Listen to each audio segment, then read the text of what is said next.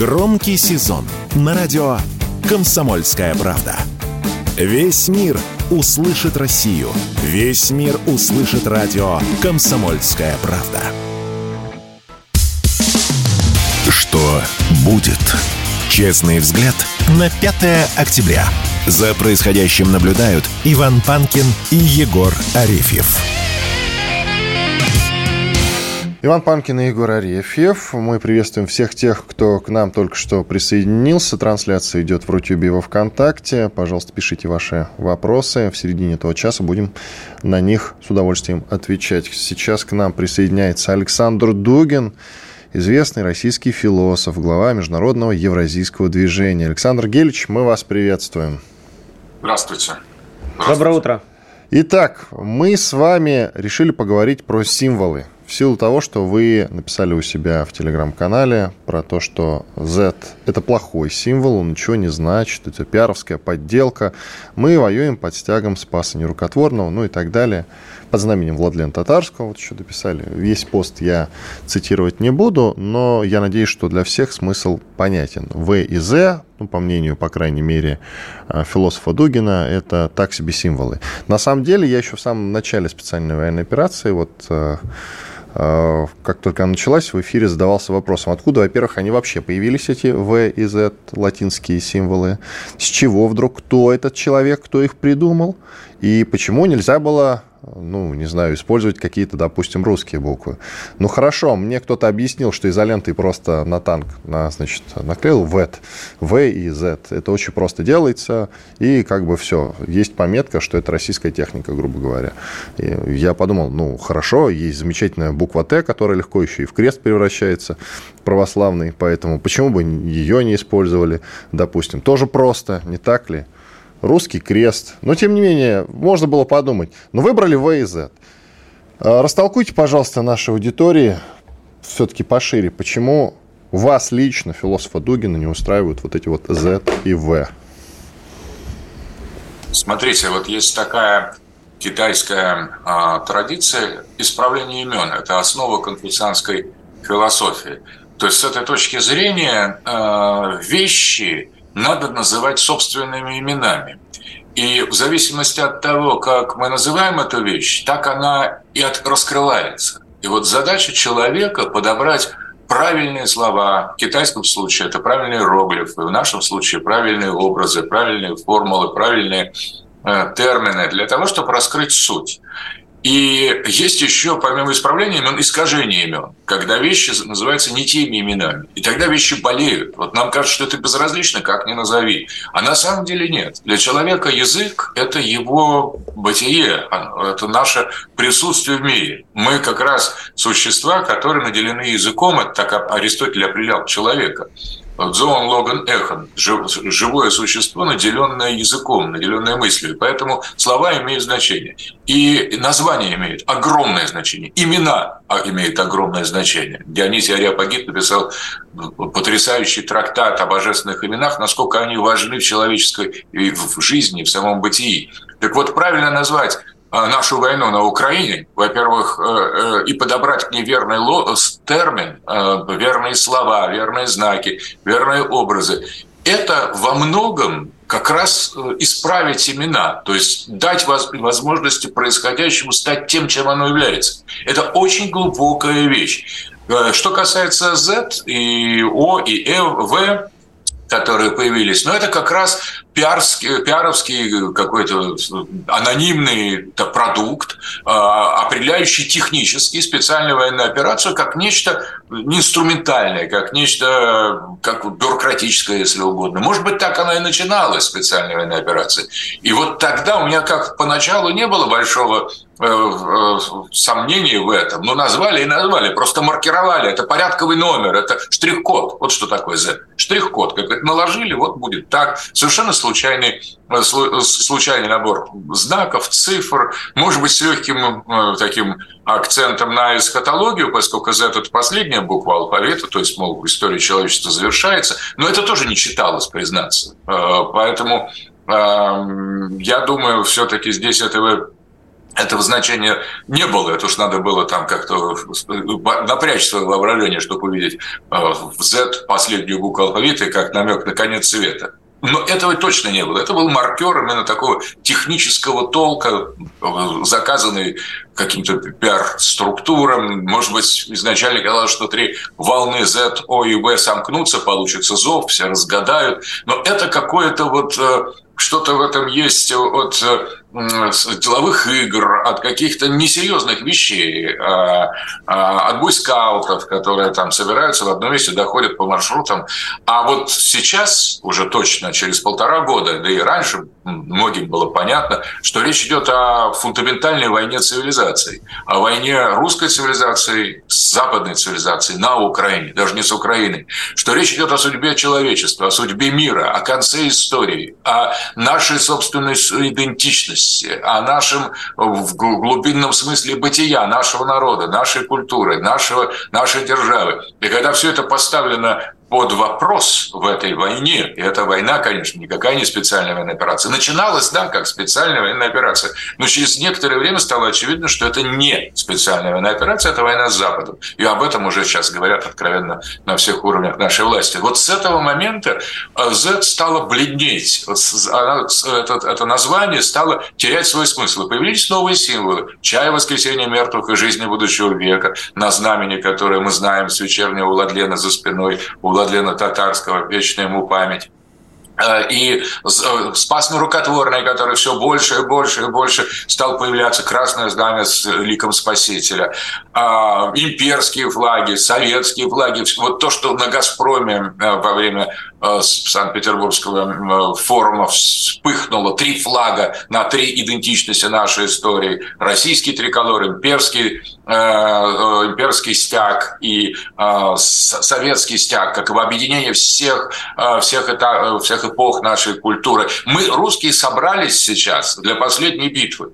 И, конечно, нам нужны правильные имена. Я не, не совсем даже против Z. Ну, то есть, как технический маркер это могло бы сохраниться. Но от этого надо постепенно отходить. Как надо, на мой взгляд, постепенно отходить от СВО, от технического буквально такого маркирования ситуации и больше говорить о духовных, исторических и фундаментальных смыслах этой судьбоносной войны. Александр Гелевич, а какие в этой э, связи должны быть, на ваш взгляд, символы? Ведь э, все-таки флаг, шеврон – и прочие вот, э, скажем, обозначения, которые на себя крепят или с которыми воюют э, наши парни, это некая эмблема. А вот э, буквенное, то есть лого выражение, логотип, извините за там пошлое да, слово, он ведь должен быть какой-то, наверное, другой. Понятно, что не бывает атеистов в окопах под огнем, но тем не менее не все воцерковленные люди, православные, как мы с вами, не все, может быть, православной веры. Кто-то может быть, в Бога вообще не верит. Какие должны быть тогда символы? Совет... Да, ваше предложение, Александр Герич, Советские тоже не все понимают иногда. Понимаете, вот как быть?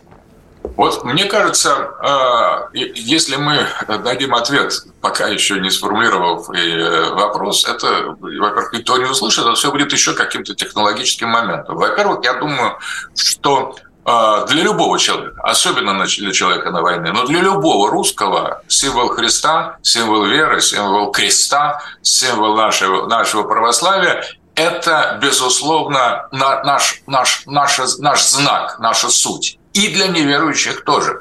Потому что, безусловно, для для любого русского человека э, тот, тот, э, э, тот знак, если угодно, тот великий символ веры, под которым проходила большая часть нашей истории, это дорого либо как исповедание собственное сегодня, здесь и сейчас, либо как память предков, которая священна.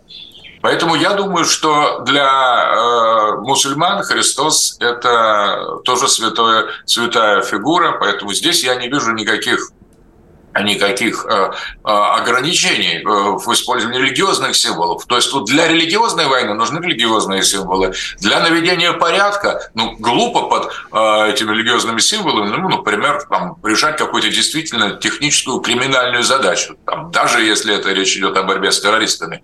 Но в зависимости от того, как мы сами понимаем сущность происходящего, вот тут и должен быть соответствующий подбор символа. При этом, на мой взгляд, я не настаиваю, чтобы мы это просто внедряли, просто сам, хотя э, сами по, э, по факту, хотя на самом деле я замечаю, что на фронте все больше и больше э, стягов со спасами рукотворных. Постепенно, и это не сверху идет, это идет просто из, из души людей, потому что столкнувшись со смертью, каждый человек спрашивает, за что я умираю.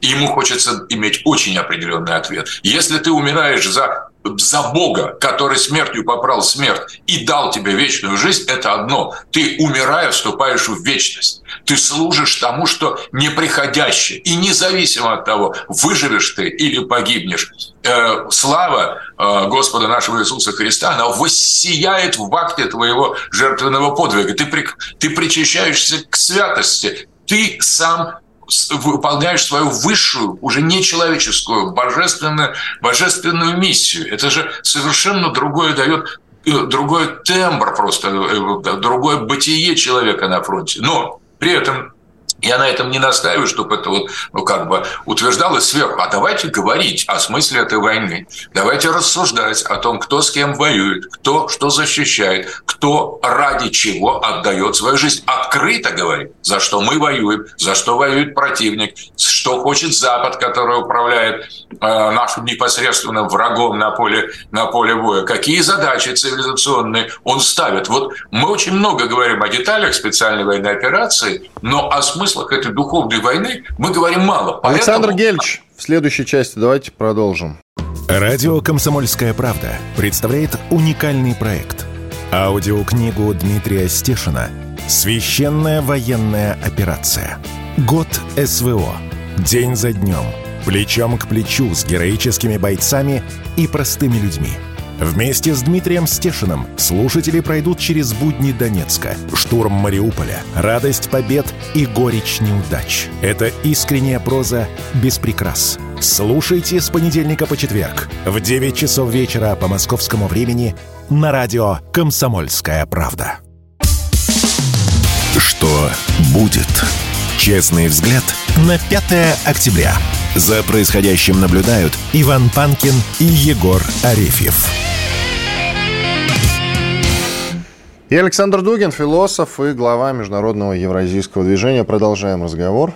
Да, Александр Гелич, все-таки вот э, если конкретизировать, э, чем бы можно было заменить вот эту латиницу, потому что многие люди, ну, все-таки не понимают. Я тоже вот очень смеюсь над на, нашими разными расфуфыренными там бизнес-форумами или какими-то внутренними мероприятиями, где э, латиницей задано название. То есть как будто бы не для нас это делается, а для тех, кто должен нас похвалить за то, что мы по-английски вот тоже умеем балакать. Вот вместо V, O, ну, O там можно сказать, что на и русской, конечно, тоже вопрос, и Z вот какие можно было бы символы, я не знаю, русского мира именно, который сейчас ведет это противостояние, ввести, на ваш взгляд?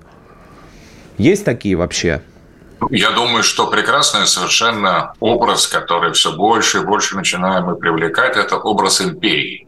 Угу. И все, что связано с империей, потому что оказывается, что это не такое ругательное слово, оказывается, это совершенно, это антитеза, антипод национализму, кстати. Это а, единство многого. Это как раз очень, очень великая идея. Вот имперская, э, имперская символика, обращение к империи культ империи, если угодно. Это и сила, это едино, едино, единоначалие, это гигантские территории, это многие народы, которые сходятся под единое, под единое начало. Это прекрасное слово. То есть, ну, может быть, не, для, не символ пока, но термин, который, мне кажется, должны привлекать все больше и больше для объяснения того, что происходит, это борьба России за свое суверенное имперское автономное независимое существование, потому что мы сталкиваемся с Западом, который все чаще называет откровенно себя империей, но только он, он хочет быть единственной империей, а мы хотим быть русской империей, мы хотим быть а империей среди других. Мы не претендуем на э, гегемонию, на мировое господство, но мы не хотим быть рабами и вассалами какого-то другого господина. Вот это, и тем не менее, мы настолько большие, мы настолько громадные, что мы объединяем себе народы, веры и конфессии, и целые культуры, и целые внутренние цивилизации, и все это вот находит э, в, в, свое воплощение в термине «империя». Константин Малафеев написал великолепный трехтомник, называется «Империя», где очень правильные вещи, мне кажется, говорит и расставляет акценты. Я недавно выпустил книгу, которая называется «Бытие империи». И вообще мы начинаем как-то возвращать этот, этот э, незаслуженно забытый термин Поэтому, конечно, это война империи против нацистского, э, э, нацистского государства или попытки создать националистическое нацистское государство. Империя открытой, империя инклюзивной, если угодно, включающей в себя, не исключающей, без какого-то не было такого этнического, э, этнической доминации, империя открытой для других народов, для всех. Мне кажется, этот термин очень важен. Но, еще раз я хочу сказать, чем больше мы будем э, углубляться, в том числе и в публичных дискуссиях, в обсуждениях, в смысл этой э, исторической войны цивилизаций между российской цивилизацией и э, попыткой навязать нам глобальный, единый мировой порядок со стороны Запада, тем ближе мы будем подходить к тем образом, к тем знакам, к тем терминам, которые действительно выразят э, правильное имя, дадут правильное имя этой войне и исправят э, неправильное имя. Более того, я не столько против Z на самом деле. В принципе, э, этот, этот знак как маркер, он, он хорош. Но специальная военная операция его, она переросла саму себя. И Z, буква Z переросла саму себя. Ну, хотя бы ее давайте стилизируем в нашу землю. Есть такое слово, буква э, в старославянском языке «земля» называлась. Вот похоже на Z, только с, э, с, еще с одним знаком. Сразу будет славянское славянское измерение. Но вы же говорите про империю, можно Z перевернуть, получится и... Вот, пожалуйста, вам знак. Тут по-другому рисуй, и все. Можно и так. То есть здесь э, империя очень важна. Главное с, сжиться, что ли, с этой идеей. И э, многие народы, я вот знаком, скоро дружу с Джамбулатом э, Умаровым, главой Академии наук Чечни, так вот на самом деле и чеченцы, и кавказцы, и мусульмане вообще не против нашей веры, не против нашей империи, ничего не имеют. Э, на самом деле они чувствуют именно, что этот синтез народов, синтез культур в, под, под эгидой великого русского народа, русской империи, открытой для всех остальных этносов, с православием, которое очень доброжелательно относится к традиционным конфессиям, все это укрепляет нас, а не разделяет. Это ни для кого не болезненно, это ни для кого не обидно, потому что это, если мы все поясним, что за империю мы ведем, мы имеем в виду, каково место здесь русского народа, насколько этот народ, наш народ, не претендует ни на какую исключительность, наоборот, готов отдать отдавать и братски обнимать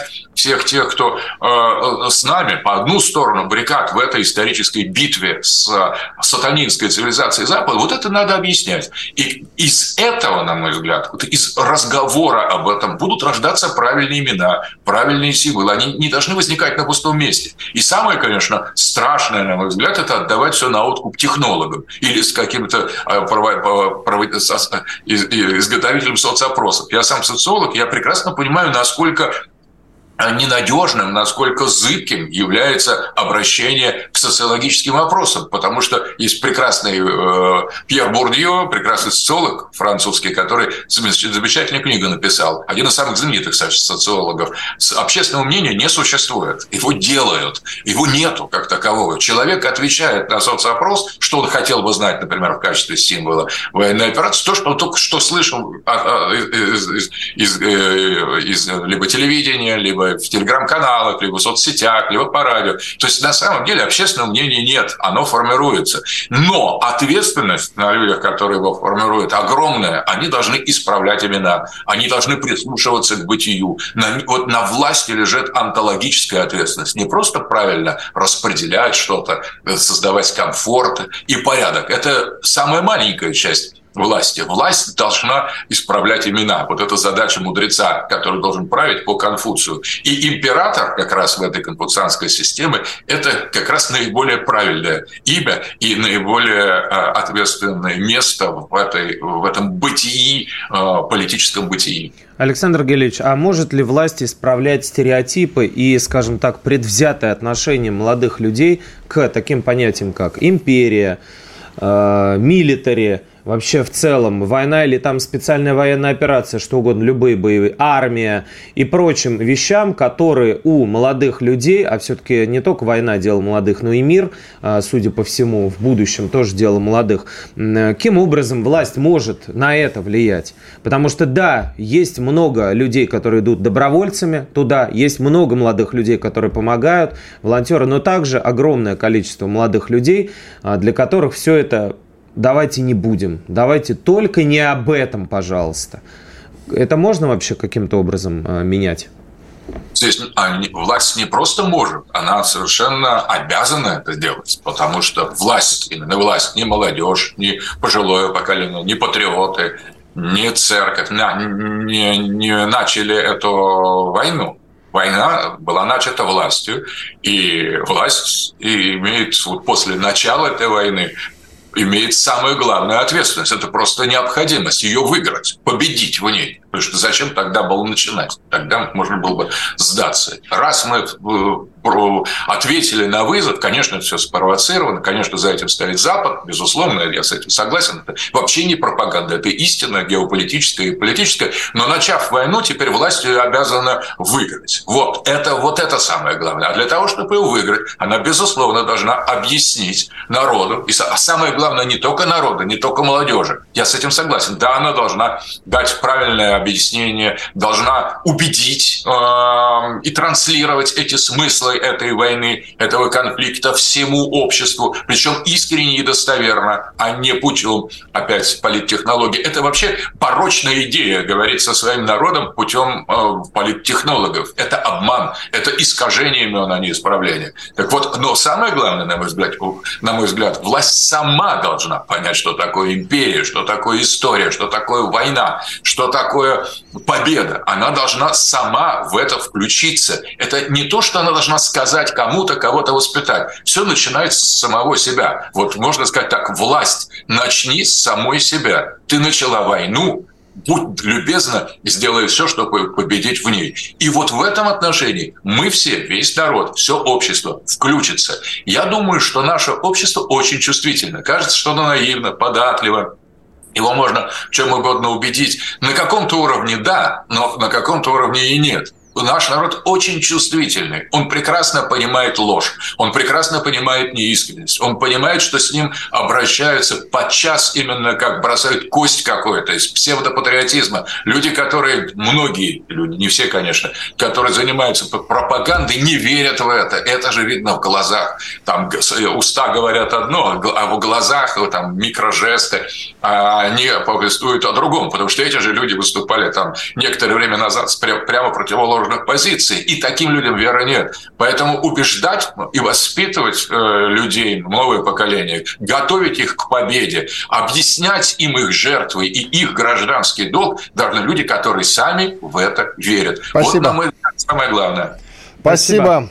Александр Спасибо. Дугин, философ, глава Международного евразийского движения, был с нами. Я надеюсь, остался доволен. Мы-то точно. Александр Коц. Один из лучших военных корреспондентов не только в России, но и во всем мире. Он работал репортером во многих горячих точках. Чечня, Южная Осетия, Косово, Афганистан, Ливия, Сирия, Египет, Ирак, Украина. Каждый четверг в 7 часов вечера по московскому времени слушай на радио «Комсомольская правда» программу «КОЦ. Аналитика с именем». Что будет? Честный взгляд на 5 октября. За происходящим наблюдают Иван Панкин и Егор Арефьев. Иван Панкин, Егор Арефьев. Ждем, значит, гостя. И пока ждем, пока ждем, а, планировался у нас разговор а, с автором телеграм-канала «Шепот фронта» Русланом Татариновым. Говорить с ним планировалось о потерях ВСУ. Там уже перевалило за 330 тысяч согласно его методике отслеживания. А у него установлена специальная программа, которая по теговым, так называемым теговым словам, а, мониторит паблики в запрещенном в России Фейсбуке и прочих социальных сетях а, выставляют на Украине некрологи, некоторые там поселения и города прощаются со своими для нас не героями, для них героями, и, соответственно, вот э, согласно его статистике уже перевалило за 330 тысяч некрологий, он публикует у себя в телеграм-канале. Вот такая у него методика. Но даже если э, там, я не знаю, какое-то количество отнять, допустим, есть некие погрешности в его системе подсчета, то все равно получается, что потери Украины колоссальные. Пусть там, я не знаю, будет 250 тысяч. Это огромная очень, цифра. Очень много, Это очень. огромная цифра. Соответственно, но мы вот ориентируемся на 330 тысяч, которые он заявил. Это не значит, что вот все, верим, 330 тысяч. Но справедливости ради, ведь и на Западе звучали сообщения о том, что потери Украины в этой, как они говорят, войне – уже перевалили за 400 тысяч. Была цифра и 500 тысяч. И звучали они не здесь. Они звучали там, на Западе. Американская пресса писала об этом, европейская пресса писала, приводила эти цифры. Многие американские политики называли колоссальные потери. Поэтому, в принципе, я думаю, что Руслан близок к правде, когда говорит, что вот сейчас уже 330 тысяч, э, по крайней мере, на выходных он мне написал, было 330 тысяч, сейчас у него уточним, может быть, эта цифра уже э, изменилась. Ну, понятно, что были какие-то дополнительные потери, э, на каких направлениях как раз он сейчас расскажет. Я надеюсь, если получится с ним связаться, потому что он живет в Европе и сейчас вот находится, насколько я понимаю, а, не в городе. Ну, вот мне он сообщает, что не получается пока связаться. Видим какие-то проблемы. Ладно, тогда... Давай пока... Тогда, э... Может быть, в финальной части сегодняшней программы удастся наладить связь и поговорим. Если не сегодня, то завтра точно выведем его в эфир. И обязательно обсудим, там есть о чем поговорить. А, про олигархов давай, про олигархов. Егор, про олигархов? Егор вчера зачитался про украинских олигархов, открыл для себя много нового и интересного. Да не, не то чтобы открыл, это же ну, известная довольно-таки история. Я ну, много очень раз был в Киеве и давно, и не только во время Майдана, но и до него, и мне в целом знакомо, как там э, устроена эта ситуация. Вот, э, с девушкой даже был знаком, которая вот имела отношение к одному из очень богатых людей.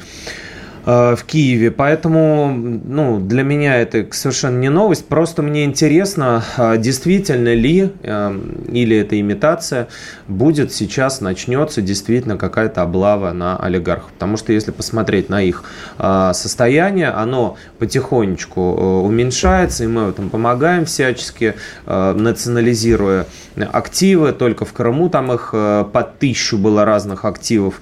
Э, переведено на баланс нашего государства. Поэтому мы задаем тренды здесь, а Украина уже подхватывает. И э, при э, поддержке, конечно, американских коллег, которые, как мы говорили, все чаще и чаще им указывают на то, что, собственно, где деньги, ЗИН, да, уже объясняют, что если вот мы деньги вам отправляем, а поставок на фронт нет, Возможно, что-то идет не так. Возможно, куда-то они уходят, возможно, есть какая-то связь. А из Киева отвечают, как в том анекдоте, да, когда папа с э, сыном пришли в магазин, а папа говорит, «Э, давай купим покушать. А папа говорит, «Э, сынок, я тоже, конечно, хочу покушать, но денег у нас хватает только на водку. Вот. И получается, что вот примерно в этой же ситуации оказывается Украина, которая вроде как выделяют деньги, но деньги эти уходят, вытекают, и э, сокращается при этом э, население. Что касается олигархов, да, э, они стараются, конечно, помогать очень сильно ВСУ, э, Ренат Ахметов особенно, который там потратил э, порядка 17 там, э, миллионов уже за, за все время на ВСУ. Но при этом их начинают потихонечку громить. Например, Коломойского, как мы помним, да, Иван, арестовали. Да, я, конечно, помню, следил за процессом. Не случайно, не случайно. Вот, у Ферташа не все так просто. Он с 2014 года находится в Австрии, и его пытаются оттуда выцегонить. А какие-то активы у них остаются. Порошенко, напомним, такой тоже был. Сейчас он народный депутат, и весь его Рошен переписан на э, родственников, на какой-то там менеджмент, на собственников и так далее а, его пятый канал и прямый, так называемый прямой, да, а, тоже аффилирован с другими структурами.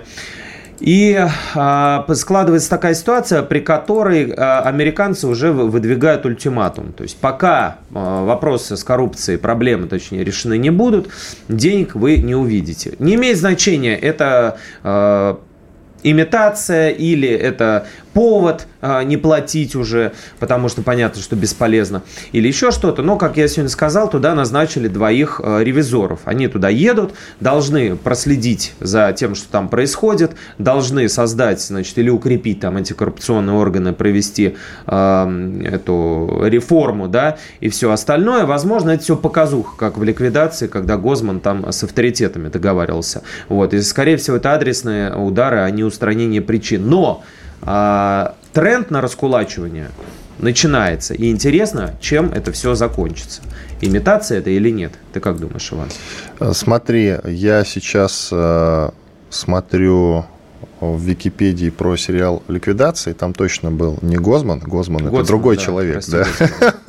это другой человек, не участник ни событий, ни, собственно, этого сериала, э, признанный в России э, этим э, иноагентом, надо об этом обязательно сказать. Осел на языке. Да, Гоцман, Гоцман, фамилия персонажа. Что касается олигархов украинских, то и вся эта история с тем, что их из Украины каким-то образом выселяют, а Коломойский, который выезжать не захотел, его тупо посадили в тюрьму, всех остальных вытолкали э, за дверь. Понятно почему. Их активы сейчас пилят между собой э, западные корпорации активнейшим образом. Того же Ахметова вообще заставляют, э, он, правда, имеет связи в США, очень хорошие, поэтому у него пока еще не все отняли. Но я думаю, что в перспективе это дело будет доделано, что называется, и Ахметов тоже окажется за порогом этой территории под названием Украина. Все то, что ему принадлежало там, включая футбольный клуб «Шахтер», уже окажется в чьей-нибудь другой собственности совершенно случайно. Я подозреваю, я подозреваю, что тот же Ахметов, вот когда он раздает все эти интервью э, иностранным СМИ, он это делает под диктовку, под чью-то, а говорит он в этих интервью о том, что я буду требовать, значит, э, с России э, какие-то, ну, он иски подает же в суды uh-huh, во всякие, uh-huh. я буду требовать, чтобы мне там в качестве контрибуции что-то вернули за все за это.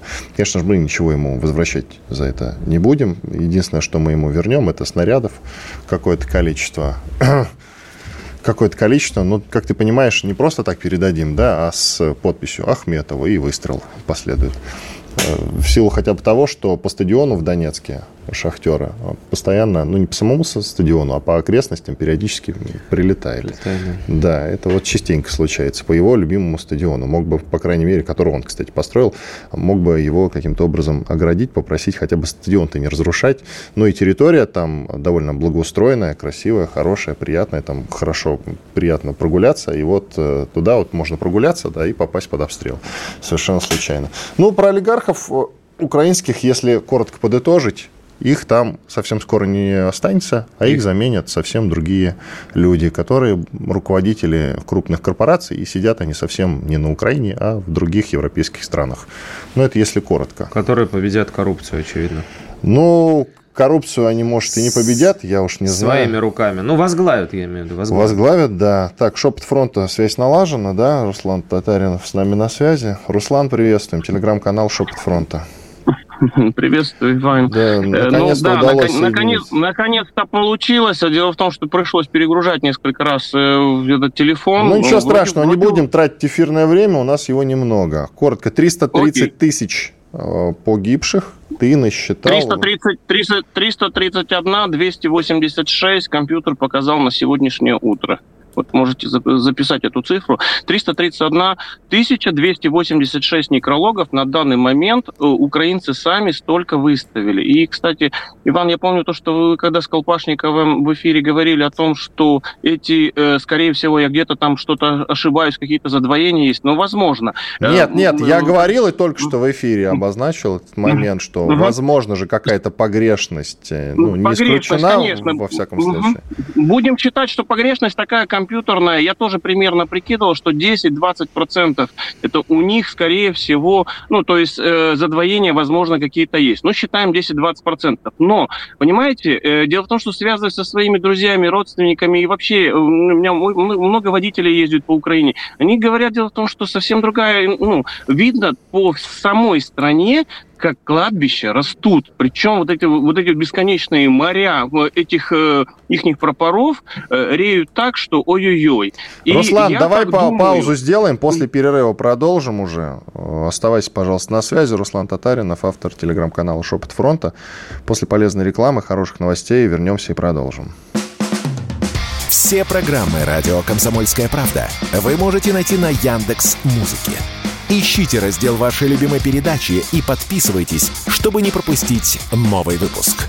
Радио КП на Яндекс Музыке. Это удобно, просто и всегда интересно. Что будет? Честный взгляд на 5 октября. За происходящим наблюдают Иван Панкин и Егор Арефьев.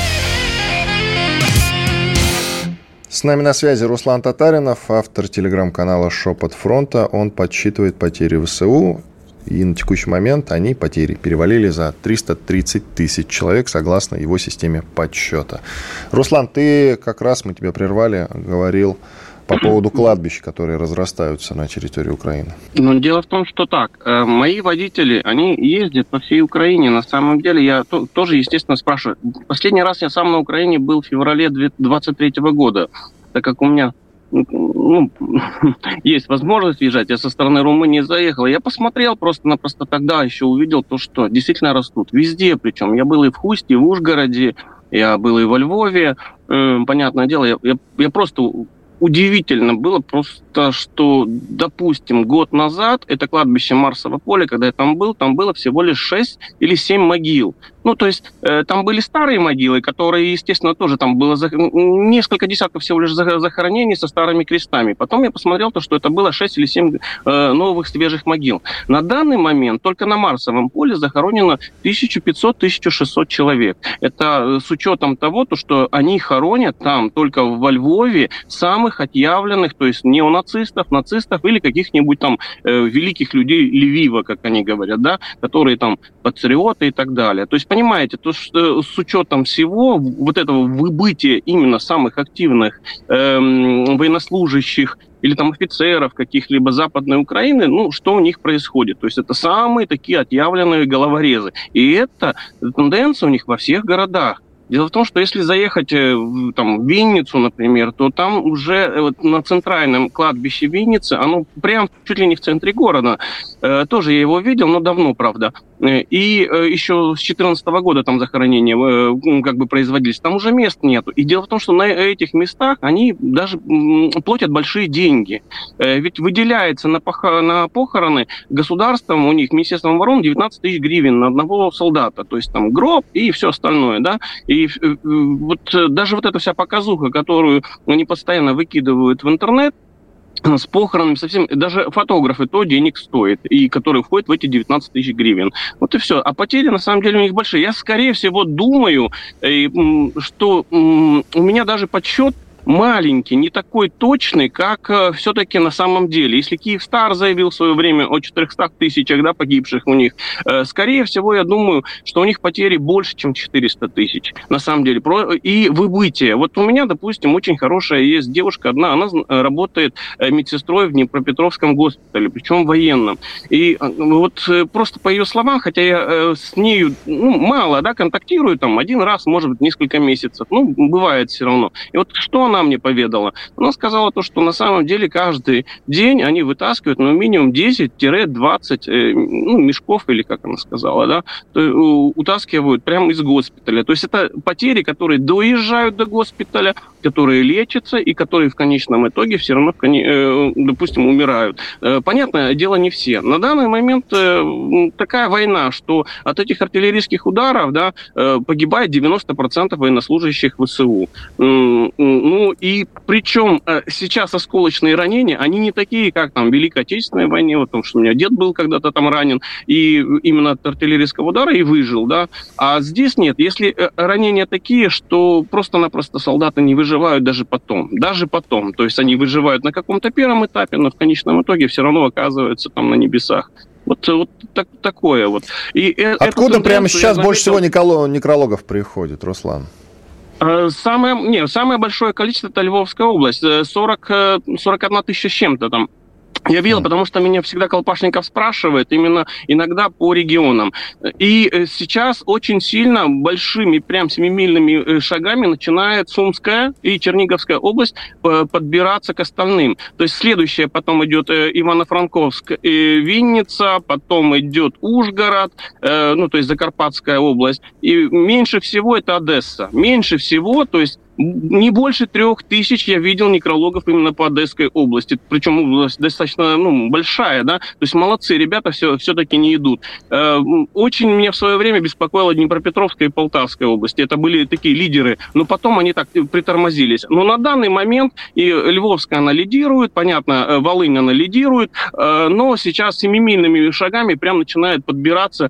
Что не посмотришь некролог, суммы, суммы, суммы, или же Чернигов, Чернигов, Чернигов. То есть получается получается, вот эти вот этнические русские регионы, которые просто по недоразумению попали да, в территорию Украины, э, сейчас тоже э, страшно вычищаются. Э, но я вам скажу, что они большей частью не погибают на границе именно с Россией, а все-таки некрологи приходят больше работе на Вербовое, работе на Вербовое. Вот под Вербовым они положили, я вам сразу скажу, больше двух тысяч человек. Это вот, За какой период? Причем, за месяц. За месяц. За месяц.